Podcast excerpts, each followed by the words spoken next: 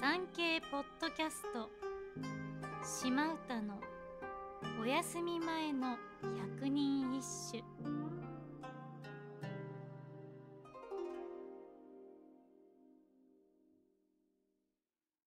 第十八番。墨の絵の岸による波。夜さえや。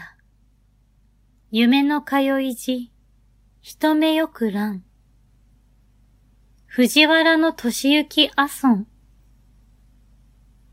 墨の絵の岸に打ち寄せる波。夜でさえ、そして夢の中で会うための通い道にさえ、あなたは人目を避けて出てきてはくれないのでしょうか。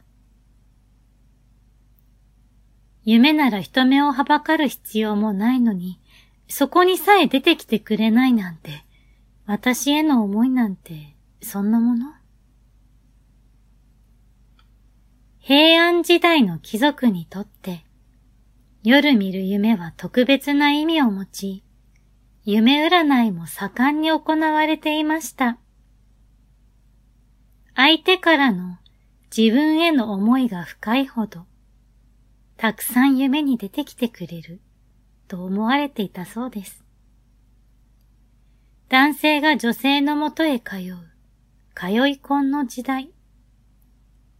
思いがなくなれば、足が遠のくのは当たり前。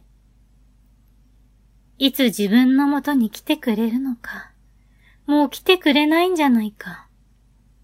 不安でしょうがなかったのですね。この歌を詠んだ藤原の俊之は書の名人。